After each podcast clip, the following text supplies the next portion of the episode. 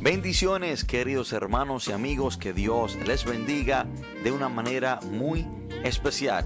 Bienvenidos a su podcast Radio Monte Carmelo, donde será bendecido en gran manera.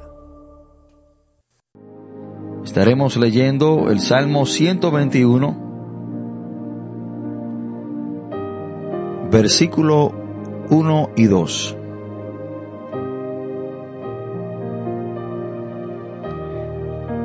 Y cuando estemos ahí, leemos la palabra de Dios en el nombre poderoso de Jesús.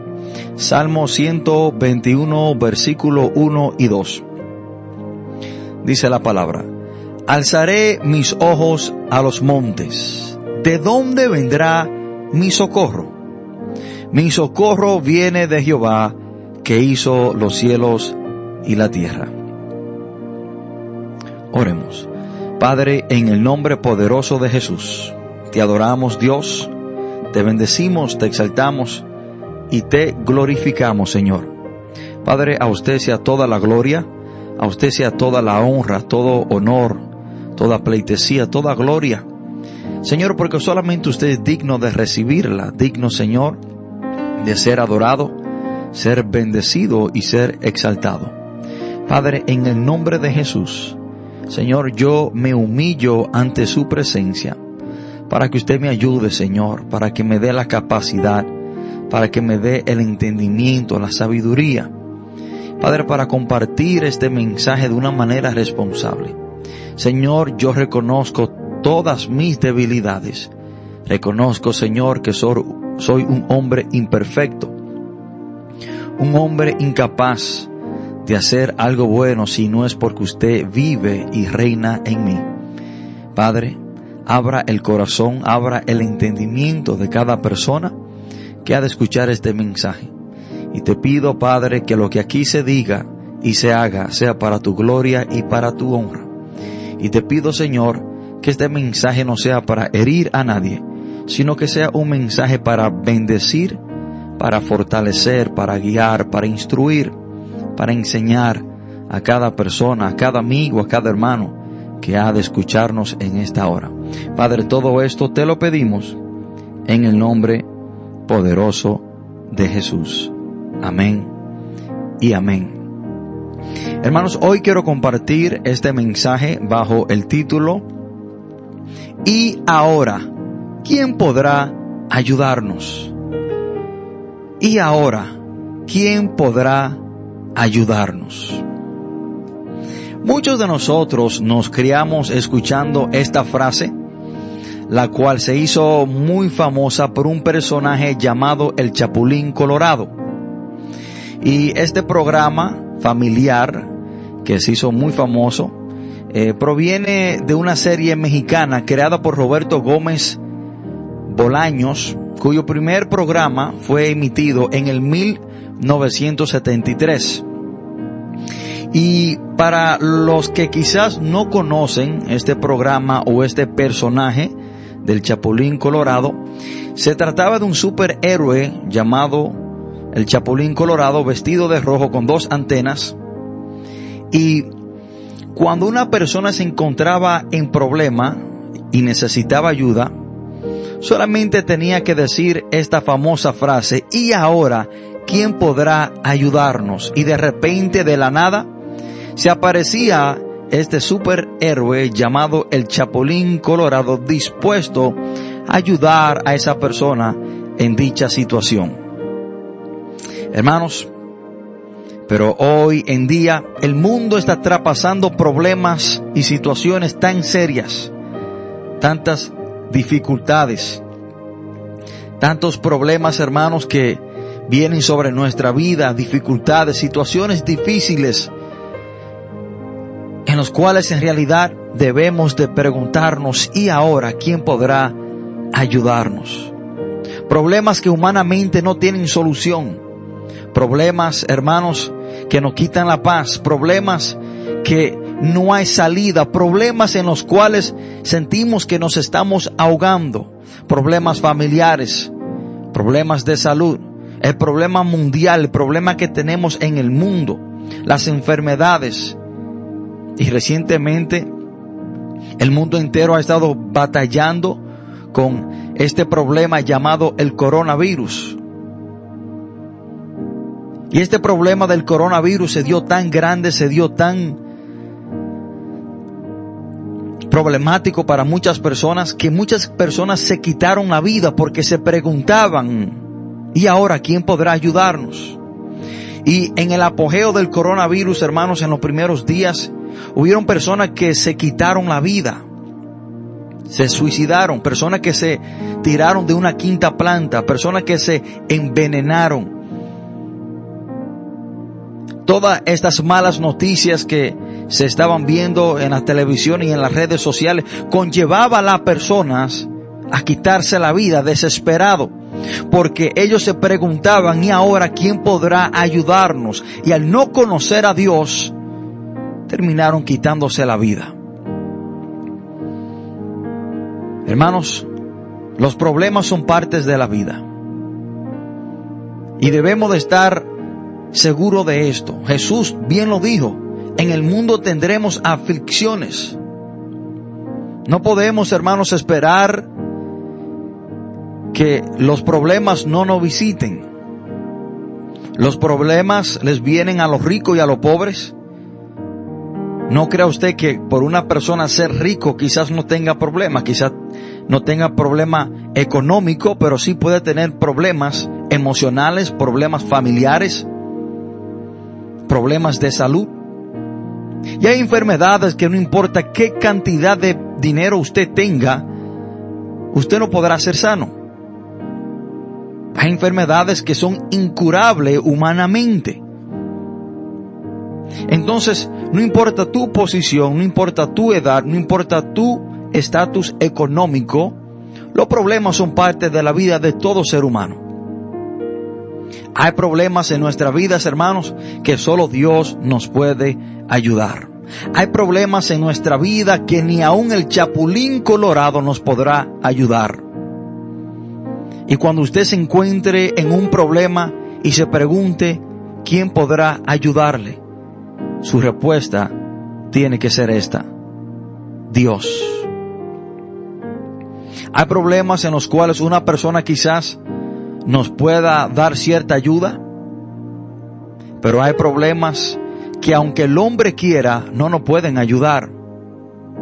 Ejemplo, si usted necesita una cucharada de azúcar, su vecino le puede ayudar con eso.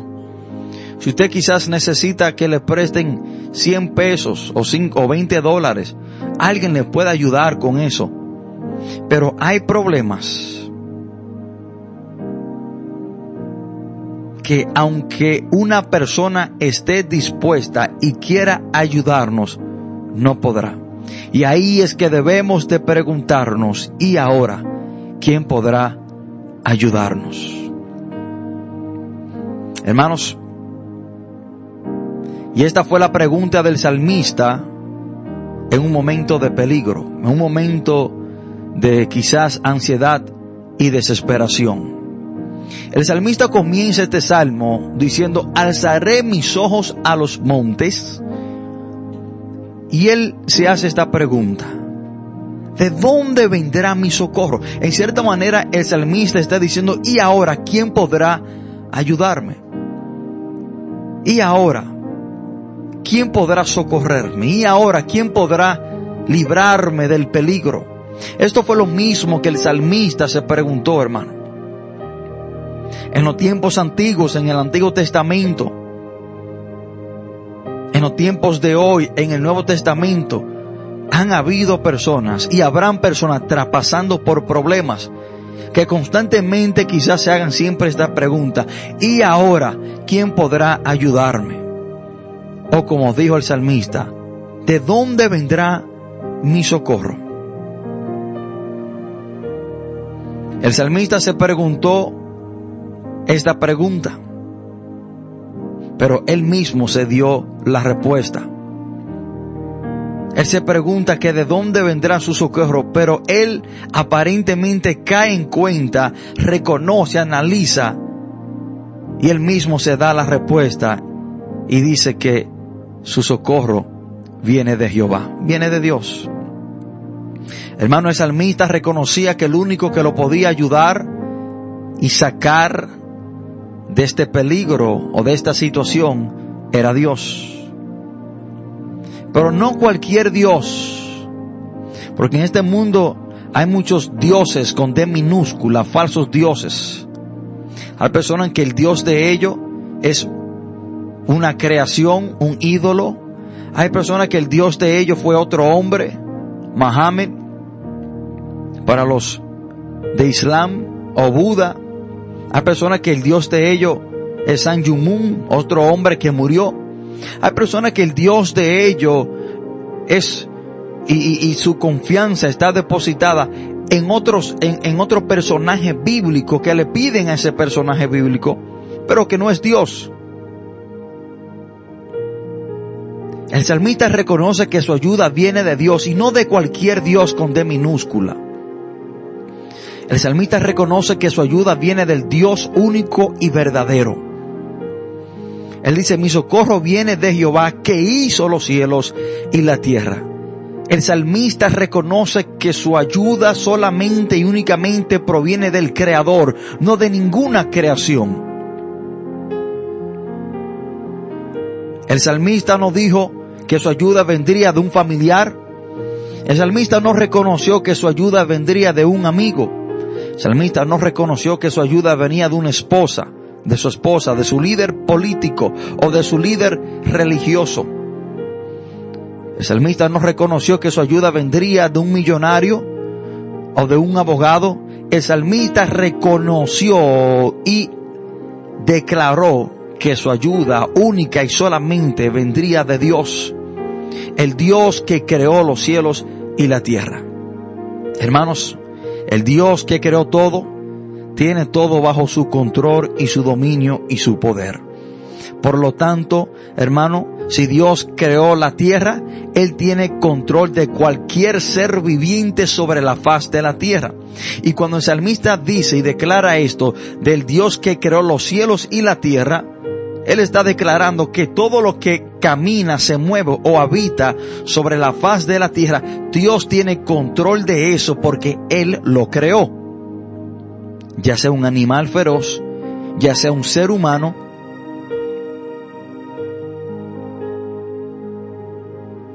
y también dice, el Dios que creó los cielos, dejándonos saber que Dios tiene control de absolutamente todo que está en los cielos. Hermanos, cuando nosotros nos encontremos en problemas y necesitemos ayuda, debemos entender, debemos reconocer que el único que nos puede ayudar es Dios. Cuando nos preguntemos, ¿y ahora quién podrá ayudarnos? Inmediatamente, hermano, aunque estemos turbados, aunque, aunque estemos quizás llenos de temor, de ansiedad, debemos de caer en cuenta, debemos de reconocer que el único que nos puede ayudar es Dios. Ahora, ¿por qué el salmista dice que él alzará sus ojos a los montes? ¿Por qué el salmista comienza este salmo diciendo, alzaré mis ojos a los montes? ¿Por qué? Y hay tres posibilidades por las cuales él dijo esto. Y le voy a presentar las tres. La primera es que la razón por la cual él quizás dijo esto es que los montes que el salmista veía eran las colinas de Sión y de Jerusalén. Lugares que simbólicamente ahí residía, ahí habitaba la presencia de Dios en el Antiguo Testamento. Acuérdense que el templo estaba en Jerusalén y la presencia de Dios habitaba en el templo porque ahí estaba el arca del pacto, en el Antiguo Testamento.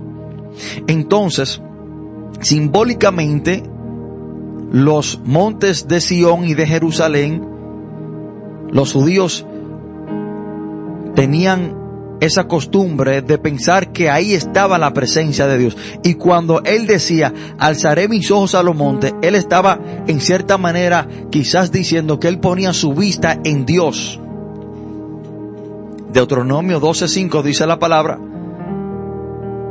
sino que el lugar que Jehová vuestro Dios escogiere de entre todas vuestras tribus para poner allí su nombre para su habitación, ese buscaréis y allá iréis. En Jerusalén, donde estaba el templo de Dios. Otra razón o otra posibilidad por la cual quizás el salmista inicia este salmo diciendo, alzaré mis ojos a los montes, es porque posiblemente el salmista estaba en camino hacia Jerusalén y entendemos que se hacían fiesta,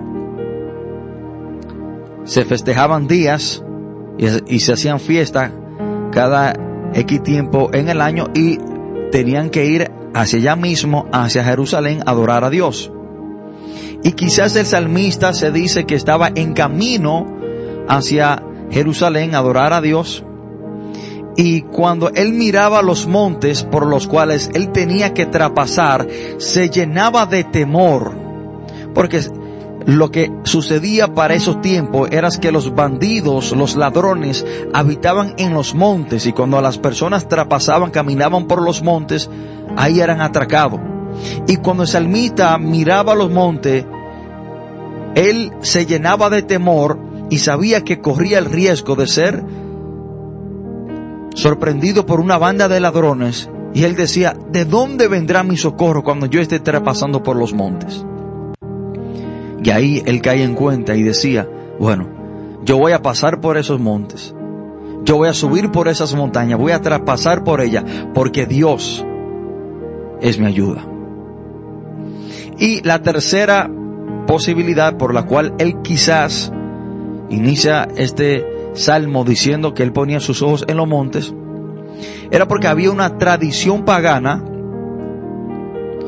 que en los lugares, en los, perdón, lugares altos se sacrificaban sacrificios y se hacía culto a los falsos dioses, a los ídolos, y una tradición pagana se decía que los dioses habitaban en los montes altos donde se ofrecían sacrificios.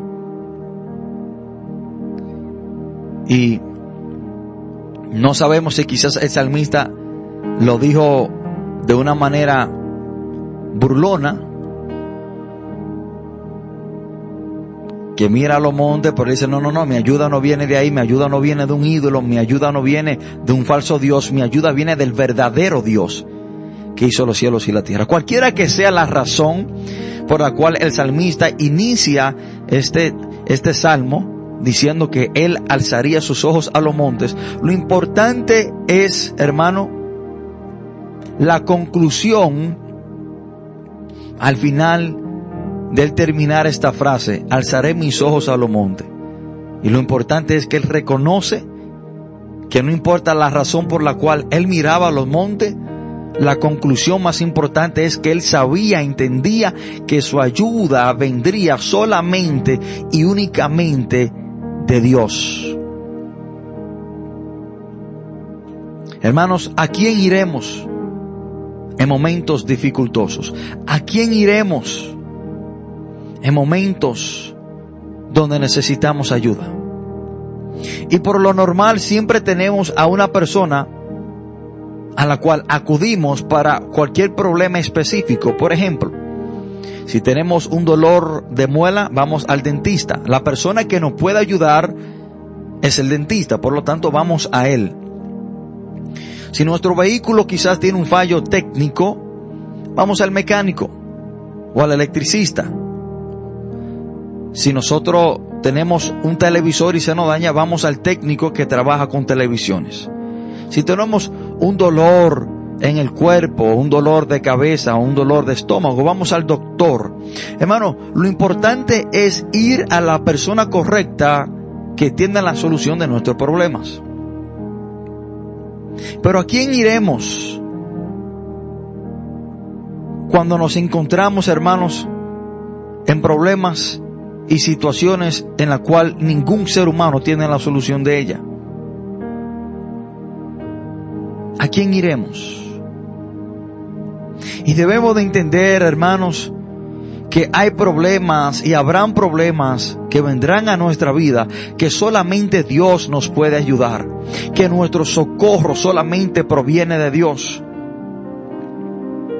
Hermano, Dios es el único en el cielo que puede ayudar a una persona. Escuchen esto, y esto es muy importante.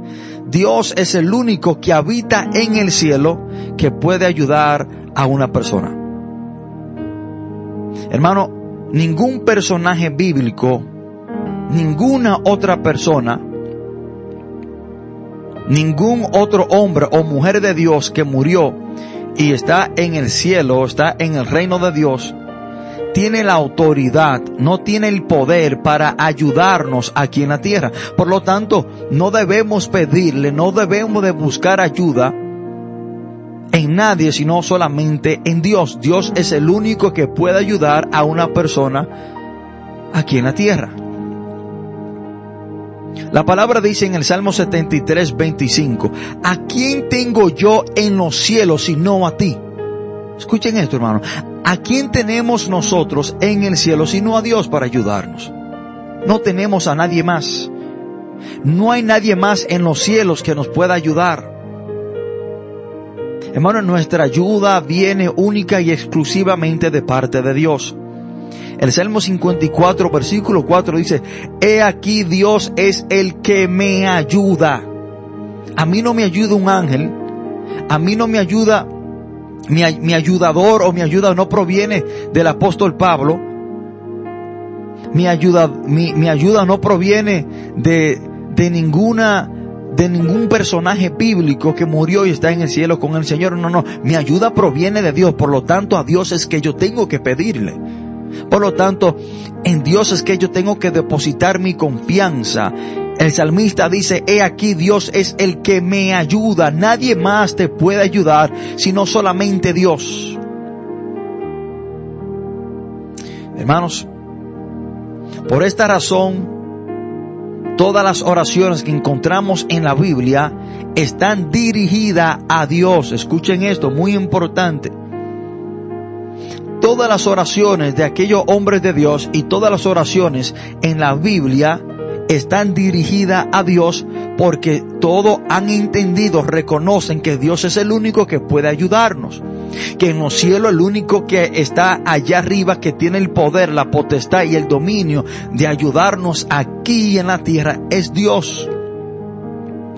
La única oración que vemos en la Biblia que no fue dirigida a Dios fue la oración de los profetas de Baal en Primera de Reyes capítulo 18, cuando Elías lo retó a que cortaran un becerro y le pusieran leña y el Dios que descendiera fuego y consumiera el holocausto era el Dios verdadero.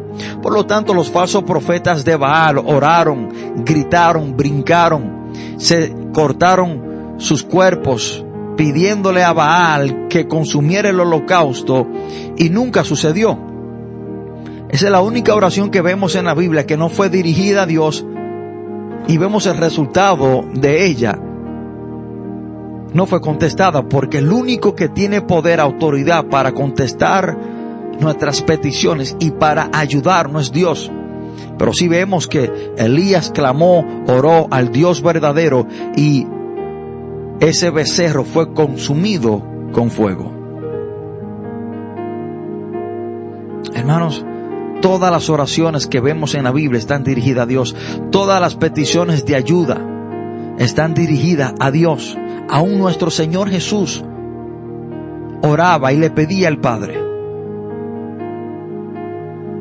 Y debemos de preguntarnos, hermanos, ¿por qué todas las oraciones están dirigidas a Dios? Para ayudar, y quiero darle una respuesta muy lógica. Todas las personas le oraron a Dios en la Biblia y todas las oraciones están dirigidas a Dios en la Biblia porque Dios es el único que es omnipresente. Escuchen esto. Es una respuesta sencilla pero muy importante. Debemos de entender y analizar los tres atributos de Dios. Dios es el único que es omnipotente, que es todopoderoso. Omnisciente, que significa que todo lo sabe, y omnipresente, que está en todo lugar, en todo momento, en toda la parte del mundo. No hay ningún lugar en el mundo, ni en el cielo, ni debajo de la tierra, donde Dios no puede estar. Dios es omnipresente. Ahora, no hay ningún otro personaje bíblico, ni los ángeles, ni el apóstol Pablo, ni Pedro, ni Juan, ni María, que tengan este atributo de ser omnipresente, de estar en todo lugar, en todo momento. Ahora, porque Dios sí está en todo lugar, en todo momento, y lo sabe todo, y lo escucha todo, por lo tanto, a Él es el que debemos de pedirle porque Él es el que lo puede escuchar y estar en todo lugar, en todo momento. Por lo tanto, por eso es que todas las oraciones en la Biblia están dirigidas a Dios. Hermano, no hay nadie más en el cielo que nos pueda ayudar sino solamente Dios.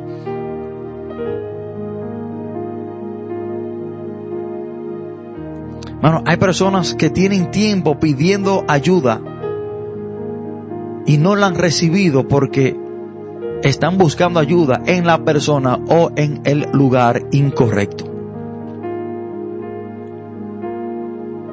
Dios es el único que puede escuchar nuestro clamor donde quiera que estemos.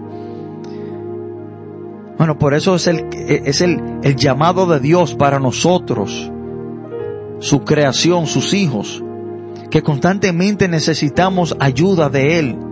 Jeremías capítulo 3, versículo 3. Dice la palabra, clama a mí y yo te responderé. Escuchen esto, hermano.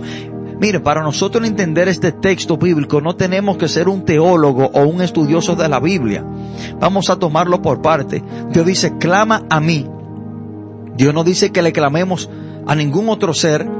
Dios no dice que le clamemos a ningún otro personaje bíblico en el cielo. Dios dice, clama a mí. Y miren lo que dice Dios, y yo te responderé.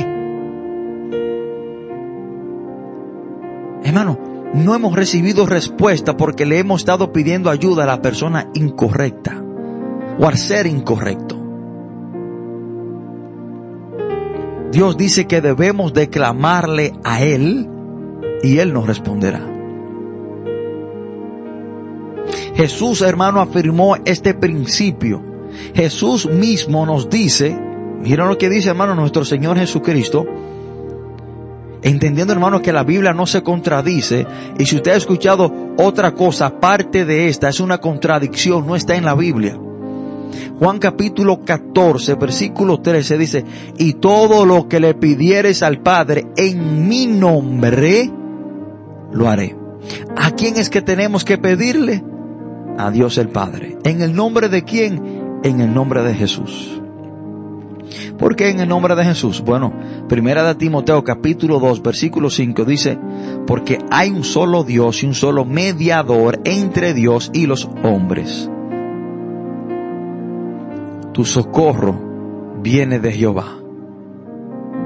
Cuando tú te preguntes, ¿y ahora quién podrá ayudarme? Tu respuesta tiene que ser el Dios que creó los cielos y la tierra. Y ahora, ¿quién podrá ayudarnos? Usted y yo debemos reconocer que nuestras vidas vendrán cargas, problemas, que ninguna otra persona nos podrá ayudar con ellos. En esos momentos, hermano, es que el Señor nos dice que Él es el que nos puede ayudar. Jesús dijo en Mateo 11:28, venid a mí todos los que estáis trabajados y cargados y yo os haré descansar. Porque hay personas que no han encontrado el descanso, el reposo en sus problemas. Porque hay personas que aún no han recibido la ayuda, no, no han recibido la paz o, o, la solución de su problema. Bueno, porque le han entregado su carga, su problema o han buscado ayuda en las personas incorrectas. Jesús dijo, venid a mí y yo os haré descansar. Escuchen esto. Venid a mí todo lo que estáis trabajados y cargados y yo os haré descansar. La palabra no dice que vaya donde un familiar que tenga dinero. Tu palabra no dice que vaya donde un líder político, un líder religioso. Tu palabra, la palabra no dice que vaya donde un familiar, lo primero que muchas veces hacemos es coger un teléfono y llamar a un familiar, a un ser querido, a un ser cercano para que nos ayude con la carga, con el problema por el cual estamos traspasando. Pero Jesús dice que debemos de ir a Él. Debo de preguntarte,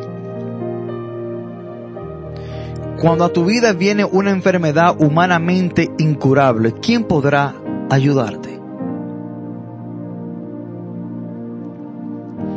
Cuando a tu vida venga una enfermedad incurable, que el dinero, que las relaciones no puedan sanarla, ¿quién podrá ayudarte?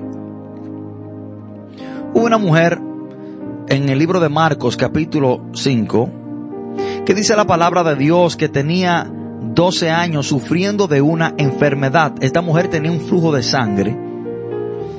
Y dice la palabra que esta mujer buscó ayuda en todos los doctores. Dice la palabra que ella gastó todo lo que tenía, pero aún le iba peor. El versículo 26 de Marcos 5 dice la palabra que esta mujer buscando la solución de su problema, buscando quién podía ayudarle, gastó todo lo que tenía, pero la cosa se le empeoraba porque hay enfermedades que humanamente son incurables. ¿Y a dónde iremos? ¿Dónde quién iremos cuando necesitemos ayuda? Pero dice la palabra de Dios, hermano, del, del 27 en adelante, que esta mujer un día reaccionó, un día tomó la decisión, un día se arriesgó y decidió buscar ayuda en Jesús. Y Dios honró la decisión que tomó esta mujer. Y ella con tan solamente tocar el borde del manto de Jesús, dice la palabra, que el flujo de sangre que era indetenible por 12 años, en ese instante se detuvo. Y fue sana. Nadie pudo ayudar a esa mujer. El socorro de esta mujer no vino de nada ni de nadie, sino solamente de Dios. ¿Y qué podemos decir del paralítico de Bethesda? Un hombre que tenía 38 años esperando que su socorro viniera de otra persona. Tenía 38 años esperando que venga otro y lo echara en el estanque de Siloé para que descendiera el ángel que cada X tiempo descendía, agitaba el agua y el que entraba en el agua después de ser agitada por este ángel era sanado. Este hombre tenía 38 años esperando su socorro de parte de otra persona. Y nadie lo entraba al estanque hasta que Jesús vino a su socorro. Su socorro vino de Dios. Su ayudador fue Dios. ¿Y qué podemos decir de ese cojo que nació cojo, cojo de nacimiento? Aquel hombre hermano que se la pasaba pidiendo frente del templo que se llamaba la hermosa. Hechos capítulo 3 del 1 al 8 dice la palabra de Dios que Pedro y Juan subían juntos al templo a la hora novena de la oración. Y era traído un hombre cojo de nacimiento. Miren que la palabra especifica y nos da este dato de que este hombre era cojo de nacimiento, lo que significa que no había manera, no había forma de que este hombre pudiera caminar porque nació así. Ahora, si una persona por X razón termina cojo después de haber tenido la habilidad de caminar, hay más probabilidad de recuperar su habilidad de caminar otra vez. Pero para este hombre no había ningún remedio porque él nació así. Y dice la palabra que era cojo de nacimiento, a quien ponían cada día a la puerta del templo que se llamaba la hermosa, para que pidiese limosna de los que entraban en el templo. Este cuando vio a Pedro y a Juan que iban a entrar en el templo, le rogaba que le diesen limosna. Pedro con Juan, fijando en él los ojos, le dijo, míranos. Entonces él estuvo atento, esperando recibir de ellos algo. Mas Pedro dijo, no tengo plata ni oro, pero lo que tengo te doy. En el nombre de Jesucristo de Nazaret, levántate y anda. Y tomándole por la mano derecha, le levantó y al, y al momento se le afirmaron los pies y tobillos, y saltando se puso en pie y anduvo, y entró con ellos en el templo andando y saltando y alabando a Dios. Hermano, Dios quiere que tú te levantes. Ya no debe de estar esperando que tu socorro venga de otro hombre. Este hombre, hermano, dependía de las personas y puso su, su, su, su disposición y su fe y su esperanza quizás en Pedro y Juan para que le dieran algo para sostenerse.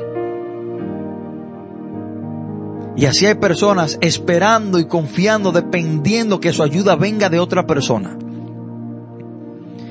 Pero dice la palabra de Dios que Pedro declaró sanidad sobre este hombre en el nombre de Jesús. No fue Pedro que hizo el milagro, no fue Pedro que ayudó a este hombre, sino fue el Espíritu de Dios. Fue Dios mismo que lo levantó. Pedro y Juan solamente fueron herramientas, utensilios, el medio que Dios usó para sanar, pero el que le dio la sanidad fue Dios. Hay personas esperando que el hombre le ayude, cuando en realidad el único que nos puede ayudar es Dios. Y dice la palabra de Dios que Pedro extendió su mano derecha, levantó a este hombre. Hermano, porque este hombre quizás estaba pidiendo para su sustento, pero Dios le dio más y le ayudó más de lo que él quizás necesitaba o quería. No solamente este hombre recibió el sustento en, en ese momento, sino que Dios, hermano, le ayudó de tal manera en la cual él no tendría que pedir jamás, porque la razón por la cual él pedía era porque él era cojo y no podía trabajar. Pero Dios le ayudó de una manera sobrenatural y más allá de lo que él quizás esperaba. Sino que Dios le dio la habilidad de él poder caminar, trabajar y él mismo conseguir su sustento y ya no tendría que pedir jamás. Porque la ayuda que Dios nos da va más allá de lo que muchas veces esperamos.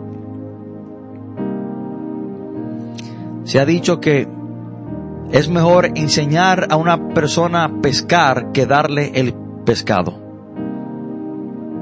Porque si se le da el, pescado, se lo come y ya no tiene más. Pero si se le enseña a pescar, nunca va a tener necesidad del, del pescado. Entonces Dios hermano le dio la habilidad a este hombre de caminar, de brincar, de saltar, para que no tuviera nunca jamás la necesidad de pedir y depender de otro. Hermanos y amigos, la ayuda que el hombre te puede dar es limitada. La ayuda que el hombre no te puede dar, Dios sí puede. Escuchen esto, hermano. La ayuda que tú necesitas, el hombre no te la puede dar, pero Dios sí puede.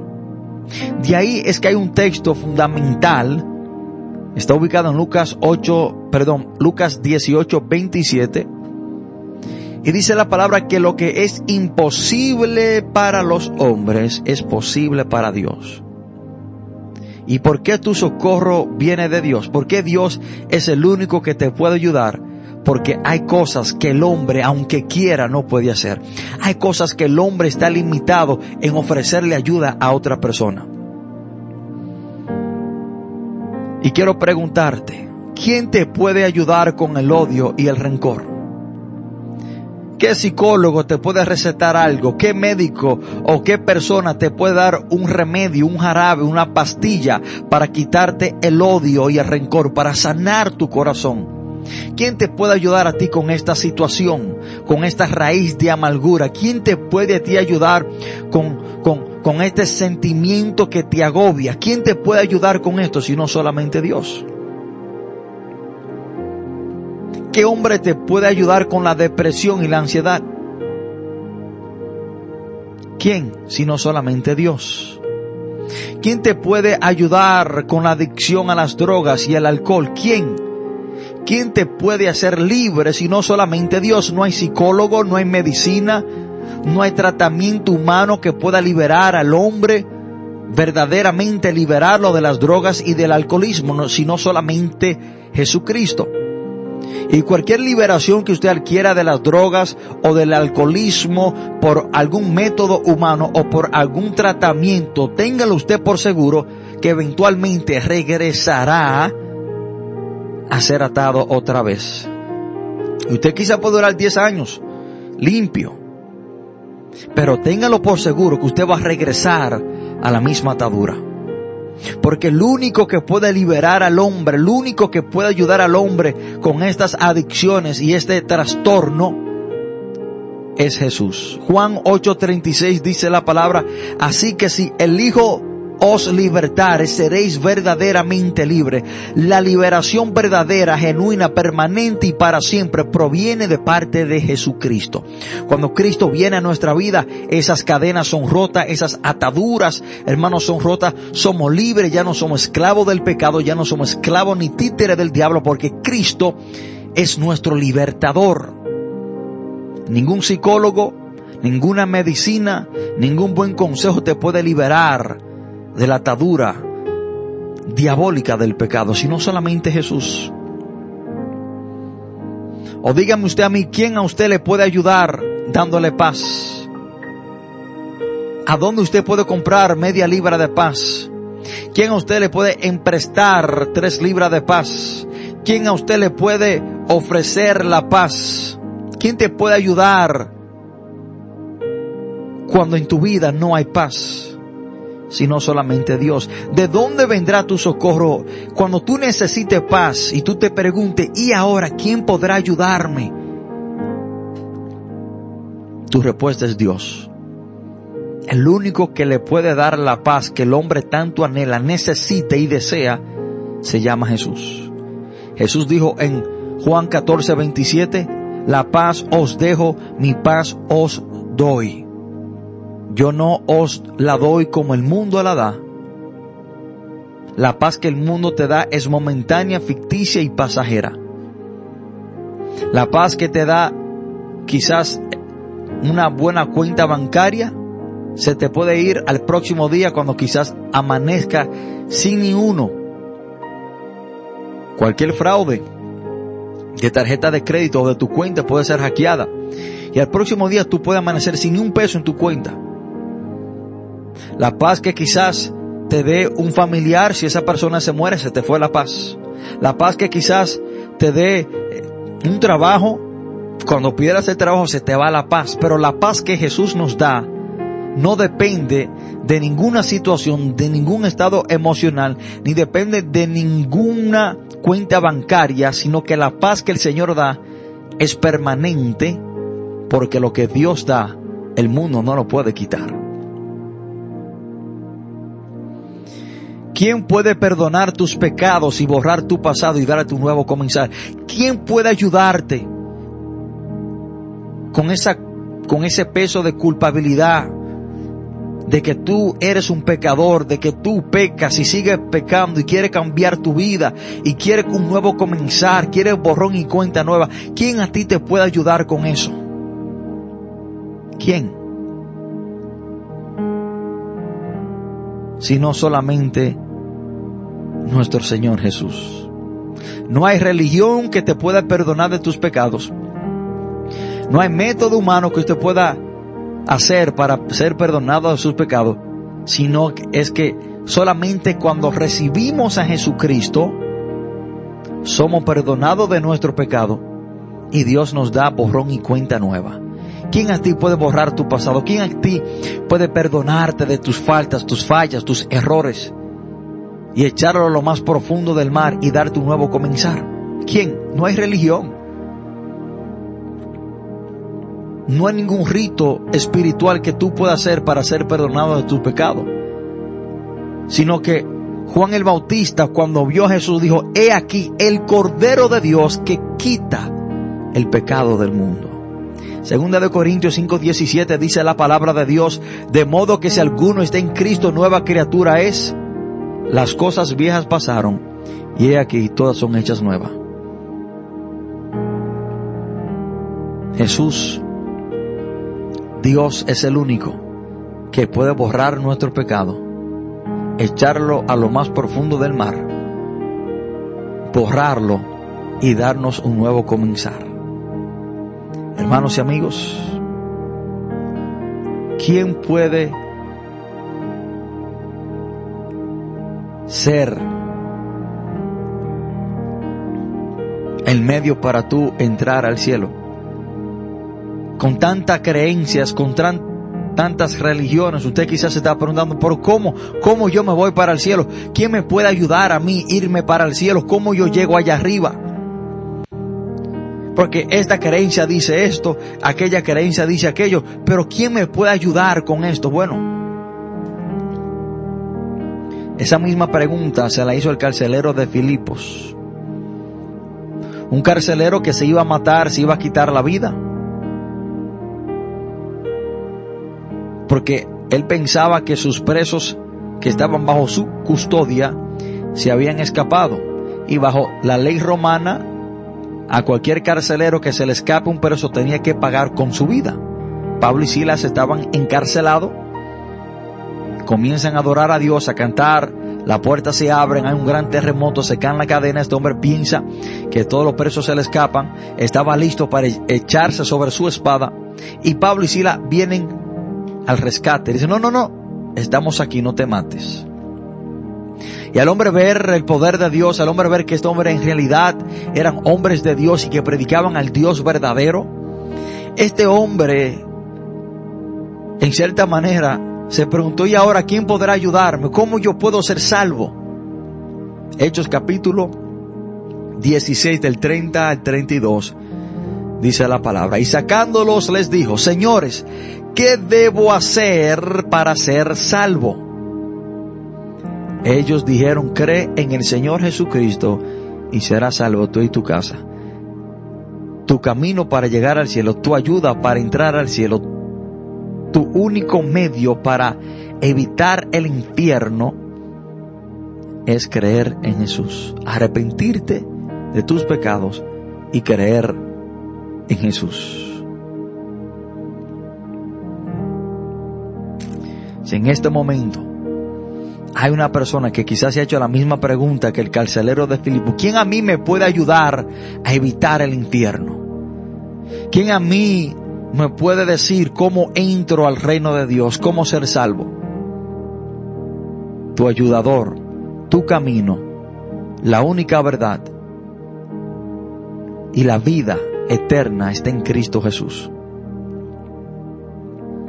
Si en este momento usted ha reconocido que su ayudador es Dios, si usted ha reconocido que su socorro única y solamente proviene de parte de Dios, si usted ha reconocido que el único que puede ayudarnos y el único que tenemos en los cielos que nos puede ayudar y, y que nuestra ayuda proviene única solamente y directamente de parte de Dios en este momento, te voy a invitar a que te arrepientas de tus pecados y que crea en Jesús para ser salvo y para que tenga a Dios como tu ayudador en tu vida. Si usted en este momento quiere entregarle su vida a Cristo, si usted en este momento quiere reconocer a Dios como su único ayudador y que el único que lo puede socorrer y ayudar, hoy te invito a que le entregue tu vida a Jesús. Y por medio de Jesús podrás tener una relación, hablar, intimidar y conocer a Dios. Ahí donde estás sentado, te quiero invitar a que conozca al Dios creador del cielo y de la tierra, a que conozca al Dios que siempre está puesto para socorrer, para ayudar a aquellos que claman a Él. Ahí donde estás sentado, cierra tus ojos y repite esta oración. Si quieres arrepentirte de tus pecados y entregarle tu vida a Jesús. Padre, en el nombre de Jesús, te pido perdón por todos mis pecados. Reconozco que soy un pecador y que he hecho lo malo. Yo confieso que Jesús murió y resucitó y está sentado a la diestra de Dios. Hoy, Señor, yo entiendo que usted es mi socorro, mi ayudador. Hoy yo entiendo, Dios eterno, creador del cielo y de la tierra, que el único que está en el cielo que me puede ayudar es usted y que mi ayuda proviene de ti, oh Dios. Y hoy, Padre, te doy gracias porque me has permitido conocerte por medio de tu Hijo amado Jesucristo. Hoy, Padre, te doy gracias porque hoy estoy seguro que por medio de tu Hijo Jesús puedo hablar contigo y puedo tener una relación íntima y directa contigo, oh Dios. Padre, todo esto te lo pedimos en el nombre poderoso de Jesús. Amén y